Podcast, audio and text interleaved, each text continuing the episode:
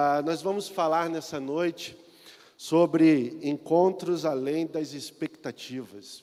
A gente segue na temática do, do nosso mês trabalhando, a gente tem trabalhado nas reuniões de célula sobre encontros com Deus e eu trouxe essa palavra nessa noite seguindo essa linha. E eu fiquei perguntando, como sempre a Deus, o que compartilhar com os irmãos. E eu fui levado a ponderar sobre a capacidade de nós, filhos e filhas do Senhor, uh, sermos e agirmos conforme os ensinamentos de Deus, conforme aquilo que Ele nos ensina. E em contrapartida, todo esse direcionamento dado para Ele, para as nossas vidas, manifesto na palavra, manifestos no nosso relacionamento de intimidade com Ele, eu fui instigado a, a analisar a nossa capacidade de nos frustrarmos diante dessas coisas. Sempre que eu me debruço sobre a palavra, eu gosto muito de observar o texto e entender o que aquele texto está falando conosco, porque a exemplo de todos os encontros com Jesus que estão relatados na palavra, sempre há um confronto, sempre há um conflito de interesses entre aquele que se encontra com Jesus e aquilo que Jesus quer, deseja fazer na vida do indivíduo. E assim, ah, é notório que todas as vezes que nós nos encontramos com Jesus, nós somos confrontados. É ou não é? Nós estamos aqui nessa noite, nós no presencial e você aí no online, e é notório que todas as vezes que eu e você nos encontramos com Jesus, nos encontramos com Deus, nós temos o nosso encontro com o Espírito Santo, nós somos confrontados. E eu percebi que nós construímos um barco na nossa caminhada. É uma alegoria que eu quero construir com você a partir desse momento, para aquilo que nós vamos conversar nessa noite, sabe? Um barco na qual nós, através das nossas decisões, navegamos ou naufragamos. Eu queria muito que você guardasse essas duas palavras aí: navegar e naufragar. Porque tudo aquilo que vamos conversar nessa noite sobre a palavra de Deus tem o intuito de nos levar a esse direcionamento, a esse posicionamento diante dos nossos encontros corriqueiros, cotidianos com Deus, com Jesus e com o Espírito Santo. O primeiro texto que eu gostaria de compartilhar com você nessa noite está lá no livro de Mateus, capítulo 19, dos versículos 16 ao 22. Mateus 19, 16 a 22, eu vou ler para nós. Eu gosto sempre de utilizar a NVI. Não sei a versão que você tem aí, mas a gente pode acompanhar junto, qual seja a sua versão.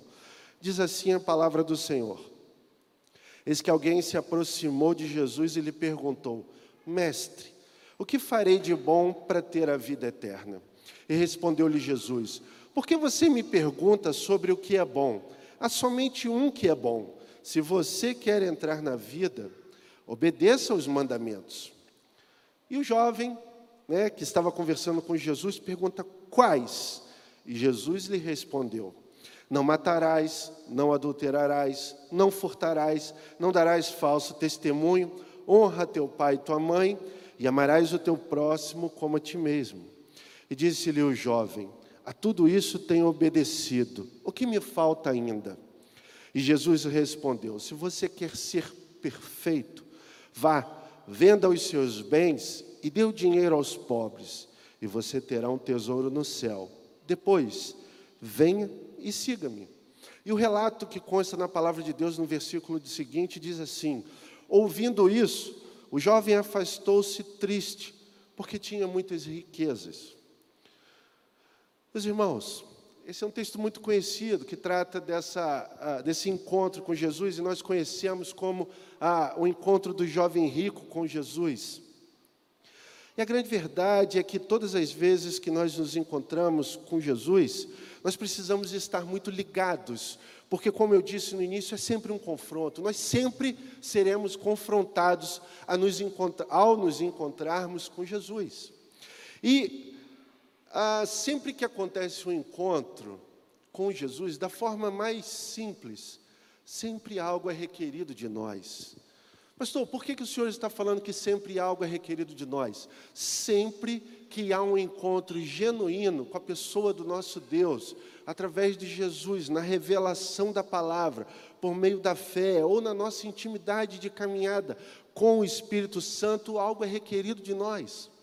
O próprio Davi diz, né, quando ele fala que não oferecerei ao Senhor aquilo que não me custe. E todas as vezes que nós nos encontramos com Jesus, algo é requerido de nós. E olha que eu não estou falando de algo material. Muitas vezes é uma questão de posicionamento, é algo que tem a ver com uma decisão prática. É sempre um confronto nos encontrarmos com Jesus. E um confronto de interesses, um confronto espiritual, um confronto emocional, sempre é um confronto. E o primeiro ponto dessa mensagem que eu quero falar com você diz o seguinte: abrir mão dos nossos planos é entender que o plano de Deus para a nossa vida é o que nos conduzirá à paz. É uma palavra tão pequena, mas eu posso quase que afirmar com certeza absoluta de que todos nós que estamos aqui nesse prédio, você que está conosco aí através do online, é algo que você persegue todos os dias na sua caminhada. E ainda que você desfrute de muita alegria na sua vida, eu tenho certeza que ainda há algo que você busca, há ainda aquela inquietação, porque você sabe que há algo ainda mais para ser vivenciado com Ele. Talvez você já desfrute de muita realização e de muita tranquilidade, mas talvez aquela paz plena você ainda esteja perseguindo. Eu acho que isso é muito natural, porque isso é inerente à nossa capacidade. Nós somos filhos e filhas desse Deus maravilhoso, Criador e sustentador né, de todas as coisas. E quando a gente pensa em paz e olha para Deus, tem algo diferente aí que a gente ainda não conseguiu viver. Meus irmãos, a gente precisa ter em mente que o plano é sempre maior e mais abrangente do que a gente consegue perceber. Porque quando a gente fala assim, eu desejo tanto a paz, o que, que é a paz para você? Se eu te perguntasse agora, defina a paz para mim em uma palavra, qual seria a palavra que você utilizaria para definir paz? E olha, eu posso dizer, sem medo de errar, que a sua definição de paz é muito parca, é muito rasa diante da definição que Deus dá para paz. Mas nós vivemos insensavelmente no processo de busca por essa paz, por essa realização. E a grande verdade é que eu e você não encontraremos essa felicidade desejada se olharmos somente para o nosso umbigo. E por que é que eu estou falando isso para você? Porque quando eu disse para você defina a paz, você deu nome a alguma coisa que você quer, que você deseja, mas que talvez não necessariamente seja de verdade paz. Você entende? Se nós definirmos os parâmetros da felicidade, tomando por base aquilo que nós desejamos, né, olhando para as nossas vontades e para os nossos desejos, infelizmente não existe a possibilidade de sermos felizes se o plano da sua vida for só esse. Meu irmão e minha irmã, você que está aqui no prédio, você que está aí online, se o desejo de paz da sua vida tiver algo intrinsecamente ligado a, a uma realização pessoal sua, a um desejo seu, eu quero te dizer que vai ser muito difícil você encontrar essa paz. Como nós estamos falando, todas as vezes que nós nos encontramos com Jesus, há um confronto.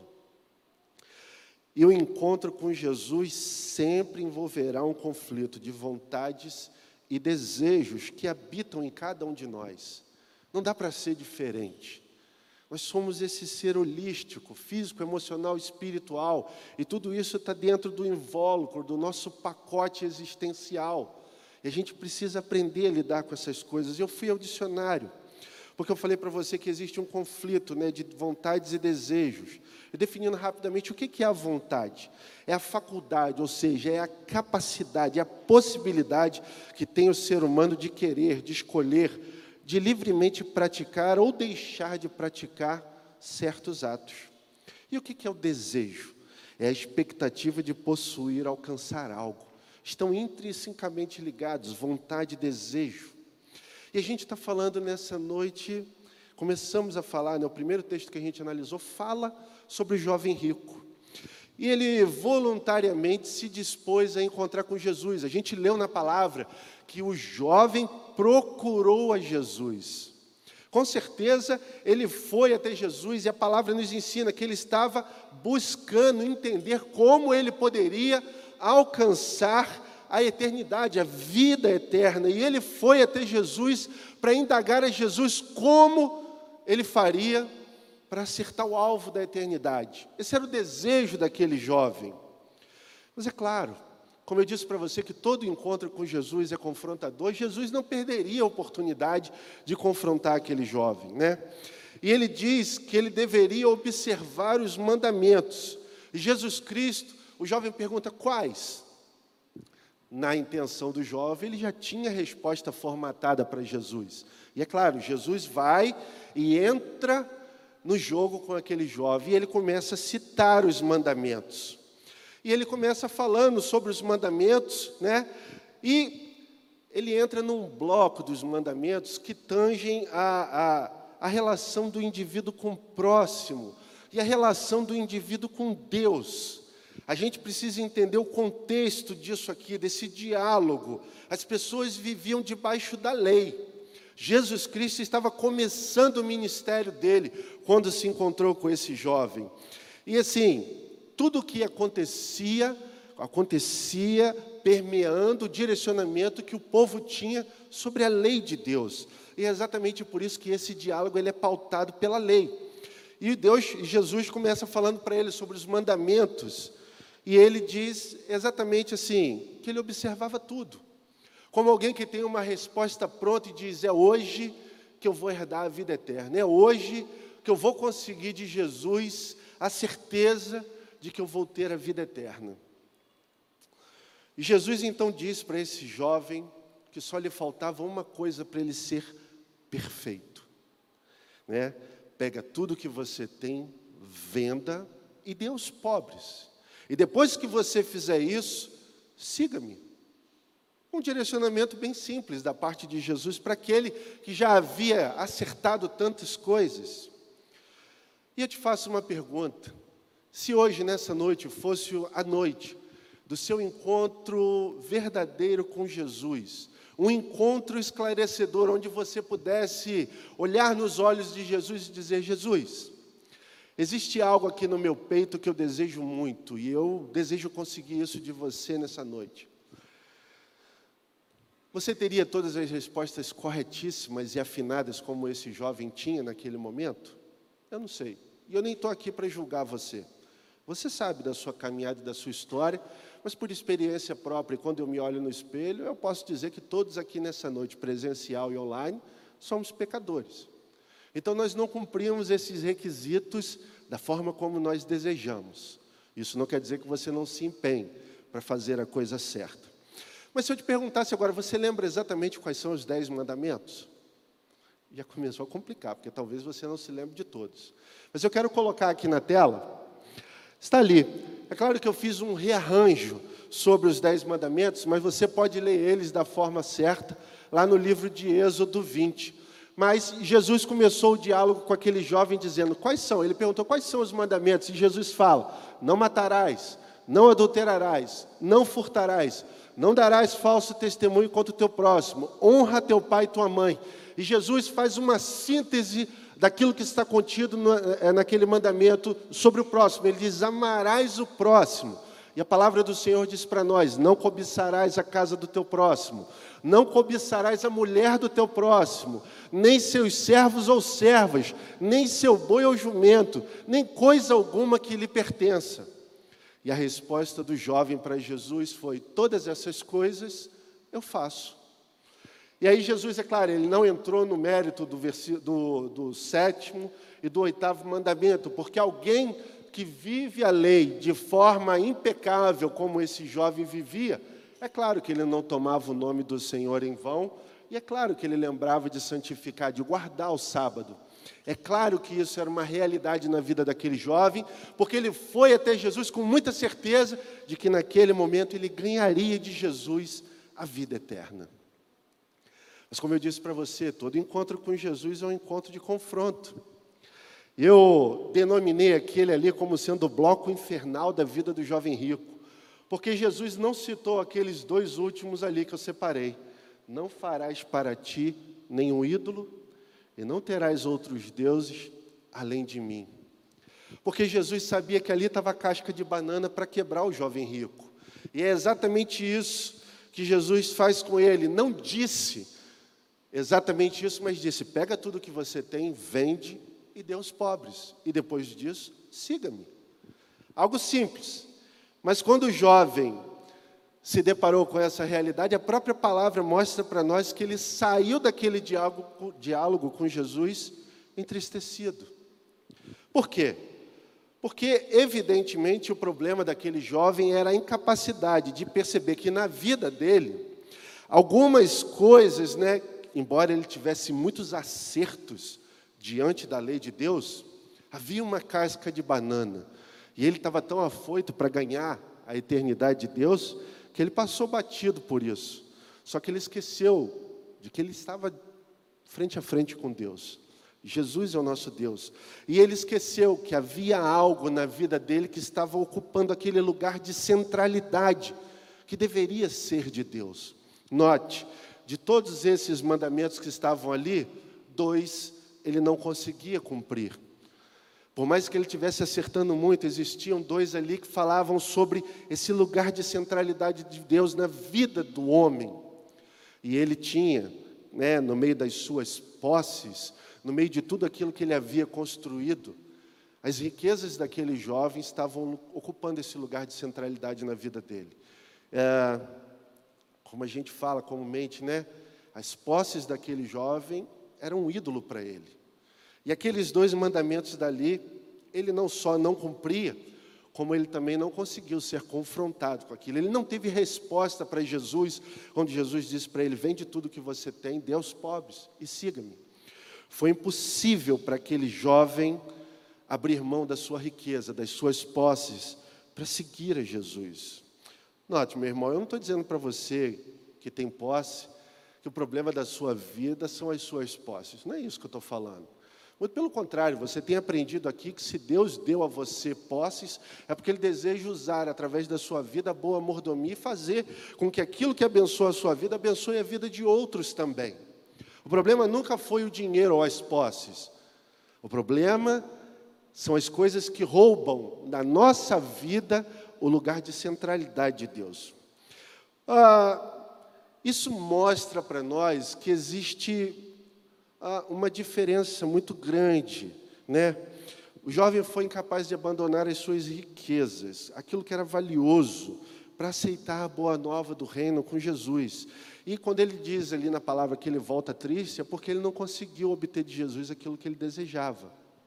Porque o coração dele não estava 100% aliado. Note que durante a palavra, Jesus dá um insight do que ia acontecer. E ele diz: para que você seja perfeito, pega tudo que você tem, venda, dê aos pobres, então depois siga-me. O jovem rico não conseguiu passar no teste. E isso mostra para mim e para você que primeiro acontece a conversão. E em o segundo passo da conversão entra o processo de submissão. E nesse processo entre conversão e submissão, sempre vai ter né, um, um choque de vontades, um choque de desejos, porque a gente se converte com um monte de expectativa naquilo que nós vamos receber de Deus.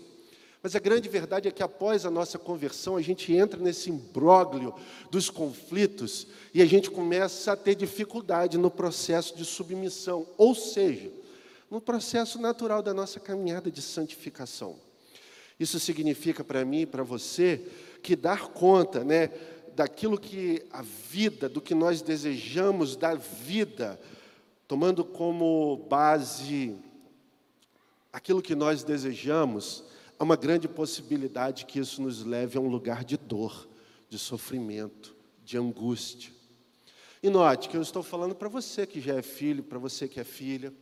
Talvez exista alguém aqui, né, dentre as pessoas que estão no prédio ou aí online nos assistindo, que ainda não entregou a sua vida para Jesus. E acontece a mesma coisa. Acontece com aqueles que ainda não se entregaram a Jesus, porque vivem longe da presença, longe do direcionamento, mas acontece também com aqueles que estão na presença de Jesus. Note, esse jovem, ele tinha tudo para tirar um 10, mas ele não conseguiu cumprir o teste até o final. A vida como a gente quer é toda voltada para satisfação e realização própria.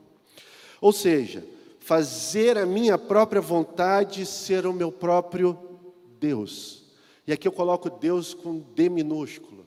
Fazer a nossa própria vontade sermos o nosso Deus, sermos o nosso direcionamento, definirmos muito claramente o que desejamos fazer e o que não desejamos fazer, inclusive à luz daquilo que o próprio Deus diz para a gente: faça isso e não faça isso. A gente entra na seara de discutir com Deus o que é aceitável para executarmos e o que não é aceitável para executarmos, à luz das verdades que Ele nos revela. E aí a coisa começa a complicar. E eu preciso dizer para você o seguinte, meu irmão e minha irmã: o reino de Deus se manifesta onde a sua vontade é cumprida. O reino de Deus se manifesta onde a sua vontade é cumprida. Ou seja, se há um lugar da nossa caminhada onde nós não estamos cumprindo a vontade de Deus, não tem como o reino se manifestar. E aí a gente começa a entender por que, que existem algumas áreas da nossa vida que a coisa está emperrada, que a coisa não anda. A gente deseja muito acertar, mas o negócio não acontece. E assim, de forma muito displicente, às vezes a gente olha para Deus e fala assim: Senhor, o Senhor não está vendo o meu sofrimento? O Senhor não está vendo a minha angústia? O Senhor não está observando a minha vontade? Eu tenho orado tanto, eu tenho jejuado tanto, eu tenho feito tantas coisas, segundo a tua palavra. Eu imagino Deus querendo dizer para você, mas muitas vezes os nossos ouvidos estão tapados. Deus olhando para você, o Espírito Santo dizendo assim: para você ser perfeito, meu filho e minha filha, vá, entregue isso que tem nome para você. Entregue isso para mim. E depois de você fazer isso, siga-me. E as coisas vão fluir. E aí muitas vezes a gente olha, abaixa a cabeça e sai triste do diálogo. Porque a gente já sabe o que, que Deus vai pedir. Só que nem sempre a gente está afim de abrir mão daquilo. Você entende por que, que muitas áreas da sua vida estão emperradas?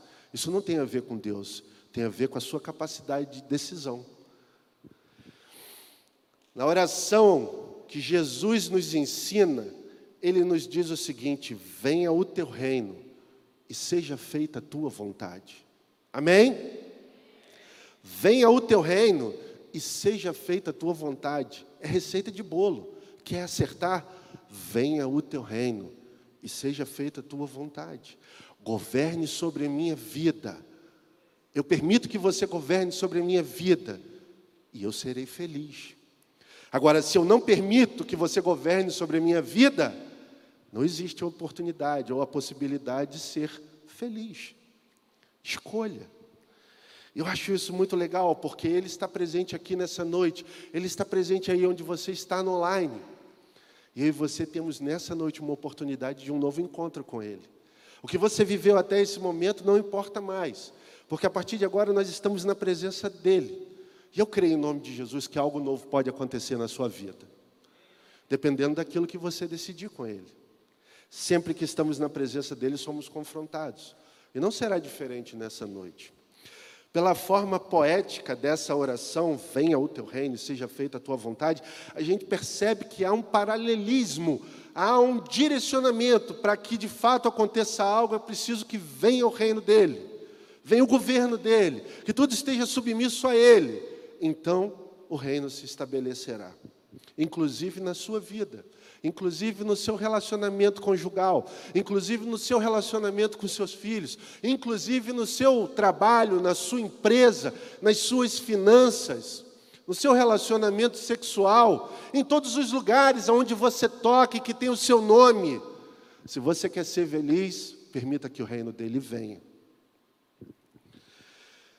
Sabe, a gente percebe que há tanta dificuldade nesse processo de santificação, na nossa caminhada cotidiana. E eu comecei a me perguntar por que disso tudo. E muitas vezes a gente é levado a pensar, ah, é incredulidade. A gente faz aquele julgamento. A vida de fulano não está funcionando porque ele, não, ele é incrédulo, ele de fato não teve um encontro verdadeiro com Jesus, ele, sei lá, tanta coisa que passa pela nossa cabeça, porque a gente é muito bom em julgar o outro. Né? A gente é muito bom em olhar o cisco no olho do outro, mas a gente se esquece da trave que está dentro do nosso. Mas eu penso que não é a incredulidade, não é a questão do ateísmo que afasta as pessoas desse encontro verdadeiro com Deus. É muito mais do que isso. Lembra que eu falei para você no início, né, que o plano de Deus é muito mais abrangente? A gente tem uma a gente tem uma facilidade de prestar atenção naquilo que interessa a gente, e a gente esquece a outra parte que não nos interessa. A gente busca aquilo que traz prazer. Porque a nossa carne ela é inclinada para o prazer e a gente quer aquilo que traz prazer. E aquilo que não traz prazer a gente faz de bobo, esquece que existe.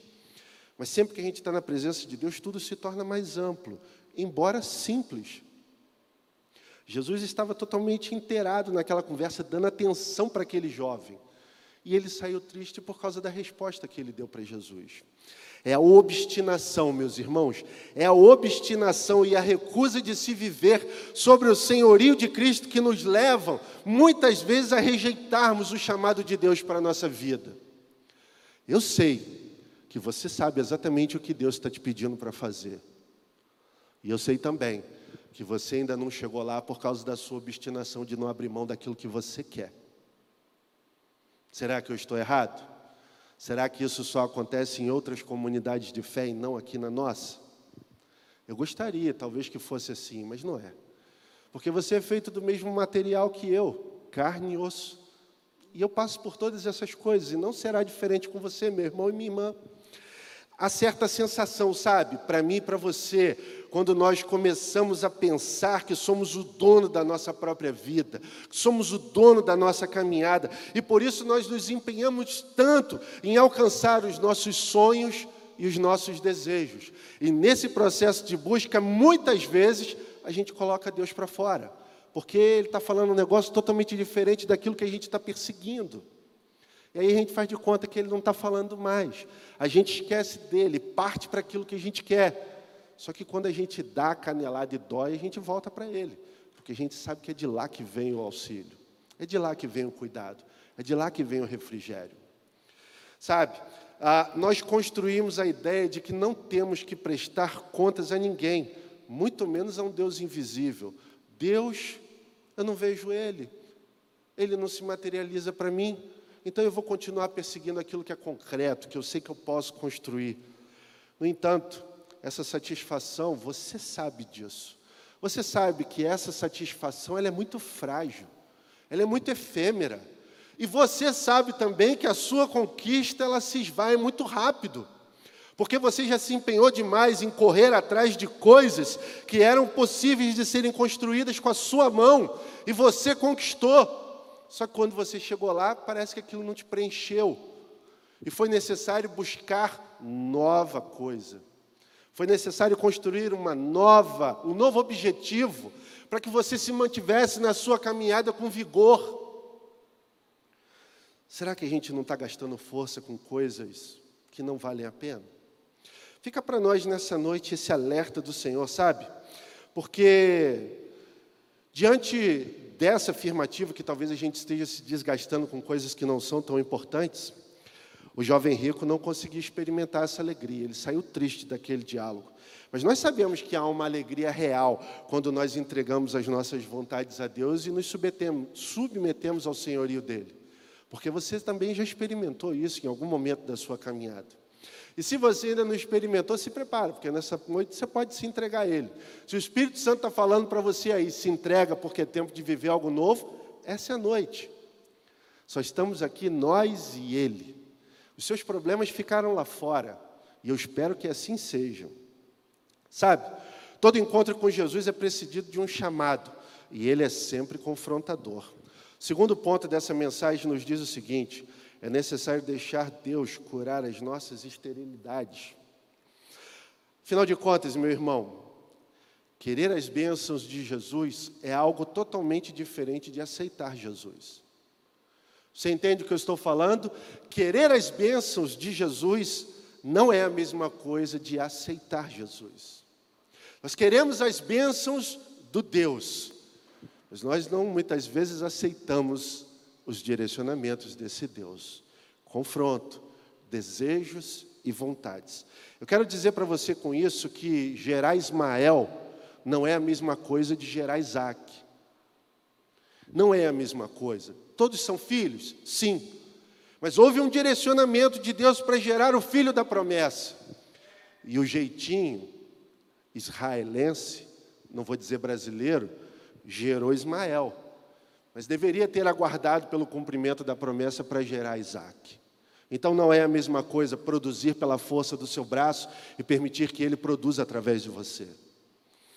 Eu quero ler com você um outro texto que fala também sobre o um encontro com Jesus. Está lá em João, capítulo 4, versículo 1 a 26. Vou ler para nós. Não sei se vai colocar aqui. Trata da mulher, do encontro de Jesus com a mulher samaritana. Os fariseus ouviram falar de Jesus, que Jesus estava fazendo e batizando mais discípulos do que João. Embora não fosse Jesus quem batizasse, mas os seus discípulos. Quando o Senhor ficou sabendo disso, saiu da Judéia e voltou uma vez mais a Galiléia. Era-lhe necessário passar por Samaria. Assim, chegou a uma cidade de Samaria chamada Sicar, perto das terras que Jacó dera a seu filho José. Havia ali o poço de Jacó. Jesus, cansado da viagem, sentou-se à beira do poço. Isto é, isto se deu por volta do meio-dia. Nisso veio uma mulher samaritana tirar água e disse-lhe Jesus: Dê-me um pouco de água. E os seus discípulos não estavam com Jesus nesse momento, eles tinham ido à cidade comprar comida.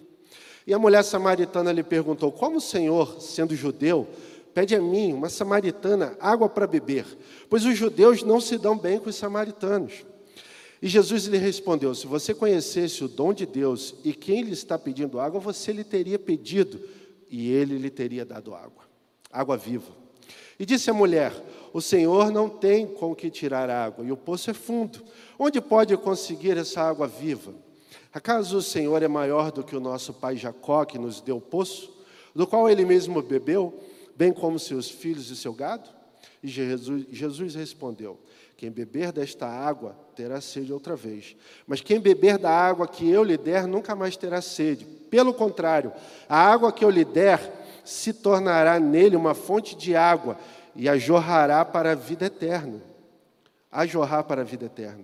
E a mulher lhe disse: Senhor, dê-me dessa água para que eu não tenha mais sede, nem precise voltar aqui para tirar água. E ele lhe disse: Vai, chame o seu marido e volte. E ela disse para Jesus: Não tenho marido. Respondeu ela. E disse-lhe Jesus: Você falou corretamente dizendo que não tem marido. O fato é que você já teve cinco. E o homem com quem agora vive não é seu marido. O que você acabou de dizer é verdade. Disse a mulher: Senhor, vejo que é profeta.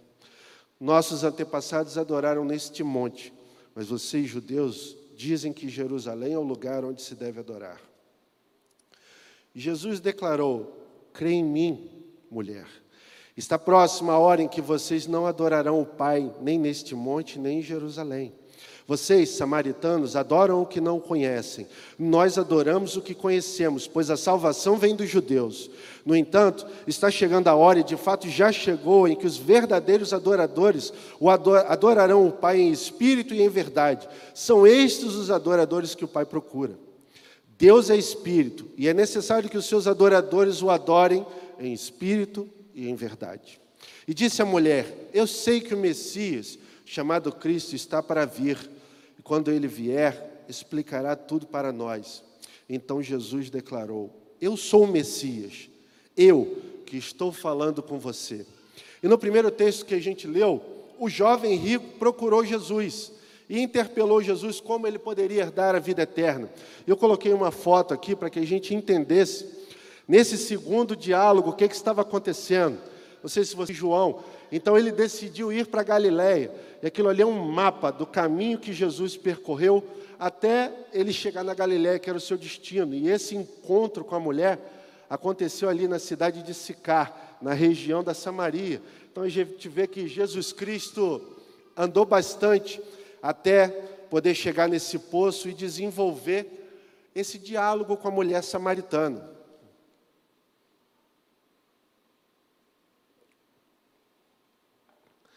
E ao se encontrar com Jesus, a mulher samaritana teve a sua história de vida, que era complicada, totalmente transformada. Note, ela mesmo diz assim: Pô, você é judeu, judeu não se dá com samaritano, como é que você está aqui conversando comigo e ainda pedindo água? E ela, porque assim, ela estava ali naquele poço ao meio-dia, era um horário totalmente adverso para uma mulher ir ao poço pegar água. Cultura judaica lá, né? O poço estava longe. Então, para começar o dia, as mulheres iam ao poço logo pela manhã, colher água, para levar água para as suas casas, para lavar as coisas, para cozinhar, água para beber. Só que essa mulher samaritana, ela não era uma mulher bem vista na sociedade dela. Então ela não queria estar lá junto com as outras mulheres, porque com certeza ela sofria bullying, ela era humilhada. Porque assim, a gente leu na palavra, né, que Jesus confrontou ela, diz que ela já tinha tido cinco maridos e aquele que hoje estava com ela nem era marido dela, ela estava juntada com aquele homem. E a gente sabe que a cultura judaica daquele tempo era dura. Essa mulher devia ser com certeza muito humilhada, ela devia passar por muitas dificuldades pelo estilo de vida que ela tinha, né? E ela estava ali ao meio-dia porque era certeza de que ela não encontraria com ninguém para humilhar, para machucar, para zombar, para fazer nada com ela que a diminuísse mais. Eu imagino que numa sociedade tão dura como era daquela época, a vida dessa mulher era algo muito difícil, muito complicada, muito sofrida. Ela tinha vergonha de quem ela era, com certeza. Ela tinha vergonha do que ela vivia todos os dias, com certeza. E ela não tinha a menor possibilidade de questionar Jesus sobre nada. Porque no primeiro diálogo, o jovem rico ele diz que ele cumpria todos os mandamentos, mas a gente viu que ele emperrou quando foi na questão de não construir outros ídolos. Essa mulher, ela não tinha nada para confrontar Jesus perante a lei, porque ela estava toda errada. Ela não era ninguém para poder confrontar Jesus. Ela era uma adúltera, ajuntada, ela não estava casada, ela tinha vergonha de quem ela era. E assim, sem dúvida alguma, aquele foi o encontro de redenção da vida daquela mulher. Aquele foi o momento mais importante da história daquela mulher. Ela foi confrontada com Jesus exatamente como o jovem rico foi confrontado. Com certeza, houve um conflito de vontades e de desejos no coração dessa mulher, sabe? Ela não tinha mais esperanças com a vida dela. Eu imagino que os planos e os sonhos dela, ainda que existentes, seriam muito rasos, porque ela devia olhar para a vida dela, ela devia olhar para as possibilidades dela e entender assim: não tem condição de viver. O máximo que eu consigo é sobreviver, é me virar com aquilo que dá e ir tocando barco. Com certeza, a única coisa que permeava o coração daquela mulher é que eu vou continuar sendo humilhada para sempre aqui nesse lugar. Mas ainda é aqui que eu consigo ter um companheiro, ainda é aqui que eu consigo ter alguma coisa. E eu vou me sujeitar a isso para o resto da vida, vindo ao poço ao meio-dia, nunca me comportando como uma mulher digna. Eu vou me acostumar com isso. Mas quando ela se encontrou com Jesus, diferente do coração do jovem rico, ela estava com o coração aberto a ouvir Jesus. E sabe, quando Jesus conversou com ela, há uma frase dita por ela que marcou o meu entendimento sobre aquilo que nós estamos conversando nessa noite. No versículo 15, ela diz: Senhor, dê-me dessa água para que eu não tenha mais sede e nem precise voltar aqui para tirar água. Ela tinha sede e ela entendeu que na presença de Jesus ela podia encontrar o alento para matar a sede dela, para saciar a sede.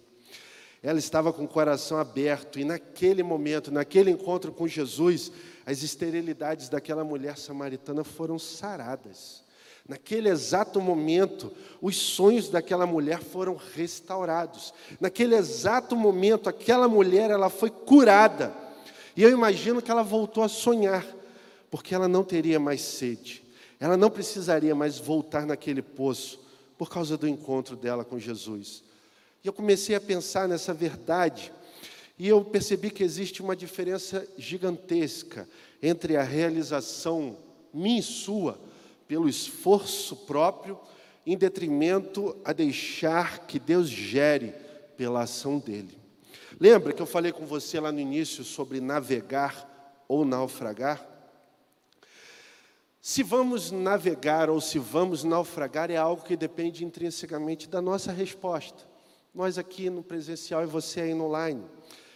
Cada um de nós tem a sua história. Cada um de nós chegou até aqui esse momento com uma coletânea de decisões boas, decisões ruins, muitas vezes nem foram nossas, mas todos nós, a grande verdade é que a gente consegue enxergar o horizonte.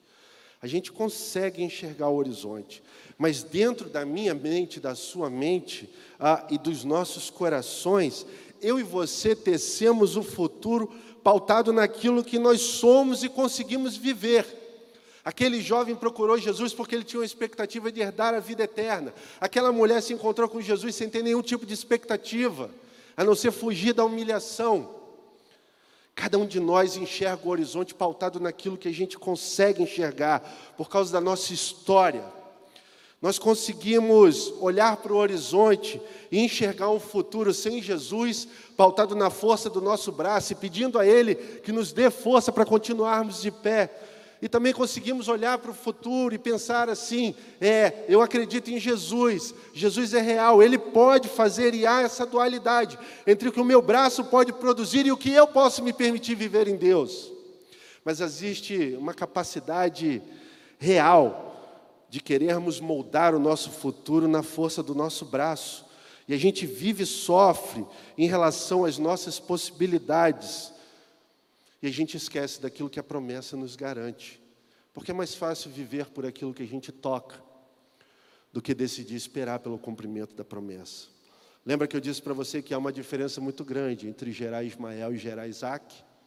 Só que quando a gente decide agir pela força do nosso braço, consequências existem. E se a gente espera também o cumprimento da promessa, consequências existem. O pessoal do ministério pode subir.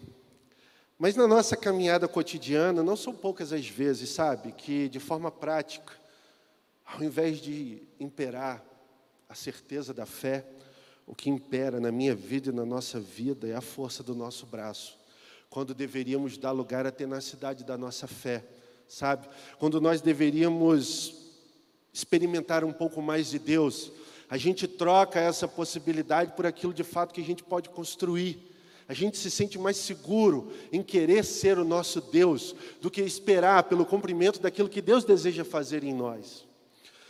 O Espírito Santo está falando conosco nessa noite de forma muito tangível sobre uma decisão. Eu gosto muito de falar sobre isso porque eu creio que nós estamos no controle, sabe? Pastor, eu tenho problemas espirituais, a cura, a libertação. Pastor, eu tenho problemas, enfermidades emocionais tem cura, tem equilíbrio. Pastor, eu tenho problemas físicos, tem jeito, tem cura para tudo, tem jeito para tudo. Só não tem jeito para a sua falta de postura e de decisão. Isso depende de você. Sabe, quando eu falo sobre navegar no barco ou naufragar no barco, olhando à luz desses dois textos que a gente leu nessa noite, existe a primeira possibilidade que se você se encontra nela, meu irmão e minha irmã, eu quero dizer em nome de Jesus, sai desse lugar. E a primeira possibilidade é quando nós entramos no barco, carregamos o barco com todos os nossos planos, com todos os nossos sonhos, com todas as nossas expectativas. E depois de carregarmos esse barco com toda essa carga, a gente olha para Jesus e diz: entra aqui. Esse não é o jeito que eu e você devemos nos comportar diante dele. Não é colocar em primeiro lugar as nossas questões e depois pedir que ele venha entrar no barco. Porque foi exatamente isso que o jovem rico fez. Ele foi ao encontro de Jesus, certo que ele obteria a vida eterna. Ele colocou as qualidades dele em primeiro lugar. Ele planejou demais. Ele perdeu muito tempo planejando aquele encontro com Jesus, tendo a certeza de que ele sairia dali vitorioso. Porque ele cumpria todas as exigências do currículo legacionista da época. E ele se achou no direito de confrontar Jesus com a verdade dele. Ele confiou demais na capacidade dele de arrancar algo de Jesus. Ele foi a esse encontro certo de que ele estava na crista da onda. Ele foi ao encontro de Jesus certo que ele estava assim, arrebentando. E a palavra ensinou para mim e para você que ele levou um caixote, talvez o maior caixote da vida dele, o caixote que definiria o rumo da história dele. E ele não conseguiu se levantar daquele caixote. Ele saiu triste. Eu quero dizer para você que o jovem rico estava com o barquinho dele na frente de Jesus, totalmente carregado. Só que o erro dele foi convidar Jesus para entrar no barco depois dele ter feito tudo o que ele podia fazer. E o que, que aconteceu? O jovem rico, ele não conseguiu navegar. O jovem rico naufragou. E note uma coisa, meu irmão e minha irmã: o jovem rico naufragou na presença de Jesus. Jesus estava diante do jovem rico e ainda assim ele naufragou, porque ele carregou o barco com muita coisa inútil. E na hora que ele precisava colocar o que de fato era importante, ele não conseguiu porque o barco estava muito cheio. E o que aconteceu não foi por causa da soberba daquele jovem. Não pense que o problema é a soberba, embora ela faça parte do pacote. O que aconteceu com aquele jovem foi a incapacidade de se submeter a Jesus. Ele acertou em muitas coisas, mas naquilo que era mais importante, ele não conseguiu acertar o alvo. Ele buscava paz, e naquele encontro com Jesus, ele levou para casa a tristeza tristeza daquele que não conseguiu, naufragou. Ele não conseguiu chamar Jesus para essa viagem, embora tivesse muitos acertos na sua vida. Eu quero te convidar a analisar a forma certa de conduzirmos o nosso barco. Meu irmão, eu desejo navegar. E eu imagino que esse seja o seu desejo. Está aqui presente, você que está indo online, eu imagino que você deseja navegar e não naufragar. Mas a gente precisa ficar alerta, porque mesmo na presença de Jesus há a possibilidade de naufragarmos. Mas é claro que eu e você não fomos criados para naufragar, a gente foi criado para navegar. E aí eu penso que a forma correta de vivermos isso é fazermos o seguinte: em primeiro lugar, chama Jesus para o barco, chama ele para entrar no barco. E ao invés de você perder tempo carregando o barco da sua vida, com todos os seus planos e com tudo isso, embora seja factível a você, Decida nessa noite ser inteligente. Chama ele para o barco, deixa ele entrar e diz para Jesus nessa noite: Senhor, está aí o barco vazio, enche ele com as suas coisas. Enche ele com as suas coisas para mim, porque de fato eu quero navegar e eu não tenho a menor ideia do que eu preciso para essa jornada, mas o Senhor sabe de todas as coisas. Enche o meu barco, Jesus. Enche o meu barco, Espírito Santo, porque eu quero navegar. E foi exatamente isso que a mulher samaritana fez. Foi exatamente isso que ela viveu naquele momento em que ela se encontrou com Jesus, sabe? Ela não planejou nada, embora tivesse sonhos, com certeza. Talvez sonhos bem pequenos, porque a realidade dela era dura. Talvez pouca esperança de viver algo novo. Ela não planejou nada, a não ser o fato de ir ao poço ao meio-dia para fugir da humilhação das outras mulheres e da sociedade. Sabe, eu vou lá, vou pegar água e eu vou ao meio-dia no sol, quando ninguém está lá, para eu me livrar da humilhação. Talvez tenha sido esse o único planejamento dessa mulher. E ela iniciou a conversa com Jesus totalmente desprovida de planejamento, senão, como eu disse, o de não ser humilhada. Ela se encontrou com Jesus sem saber quem ele era. Ela tinha em si a certeza de que estava totalmente por baixo, buscando sobreviver e não viver. Mas nesse momento aquela mulher, ela dropou a maior onda da vida dela. Foi nesse exato momento que a vida dessa mulher foi transformada. O barco da mulher samaritana navegou com a presença de Jesus. Note, o do jovem rico naufragou na presença de Jesus, porque ele não entrou no barco o da mulher samaritana navegou com Jesus, porque ela permitiu que ele entrasse. E ela não permitiu que Jesus entrasse por causa da humildade dela, por causa da vida sofrida, porque a grande verdade, você sabe disso, é possível ser humilde e não ser submisso. É possível ser humilde e não ser submisso. Não tem nada a ver com isso. A submissão vem com a capacidade de chamar Jesus para o barco e deixar ele preencher. Assim, ela se libertou da esterilidade dela. A vida dessa mulher foi transformada. Ela conseguiu chamar Jesus para sua viagem, embora ela não tivesse nada a oferecer a ele. Inclusive, perante a lei, ela estava toda errada, mas ela permitiu que Jesus Cristo começasse a encher o barco dela com coisas preciosas. E a partir daquele encontro, a vida daquela mulher foi transformada. Eu encerro essa mensagem perguntando a você, meu irmão e minha irmã: que tipo de encontro você deseja ter com Jesus? Seu barco está lotado demais? Seu barco está muito cheio? E nessa noite você não tem mais espaço para Jesus? Talvez seja a noite em que você joga muita coisa para fora do barco para dar lugar a essa presença que vai preencher o seu barco com tesouro abundante e vai transformar a sua história.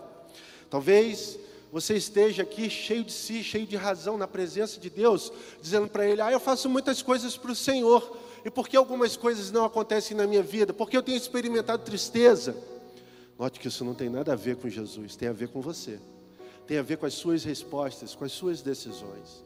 Seu barco está cheio demais, Joga peso morto para fora. Experimenta deixar ele entrar e preencher. Ah, pastor, está muito diferente. Eu estou tão sem desejo de vida. Eu estou tão desiludida com a vida. Eu já não estou sonhando mais nada, pastor. Eu estou igual essa mulher. Qualquer coisa para mim está bom, contanto que eu não seja humilhada, contanto que a dor cesse, contanto que eu não tenha mais que sofrer. Meu barco está vazio. Então talvez seja essa noite em que você vai chamar Jesus para entrar e permitir que Ele traga vida abundante para o seu barco. É uma decisão pessoal.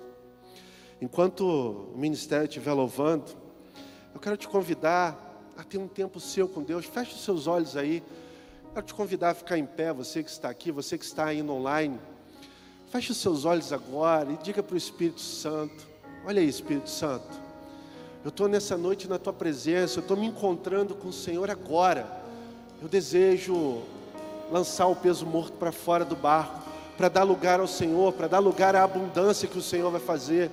Mas eu não tenho forças nem para arrancar o peso morto. Creia que Ele pode jogar esse peso para fora. Ele deseja fazer isso por você. Talvez se você está totalmente sem esperança, está sobrevivendo e não vivendo, você não foi chamado para isso. Você foi chamado para viver e para navegar. Chama Ele para entrar no barco e pede para Ele: realinhe os meus sonhos, preencha a minha história, me leve a um lugar diferente. Me faça viver coisas novas com o Senhor. Aproveite esse tempo com Ele e faça valer o seu o seu privilégio de decidir o que fazer com a sua vida.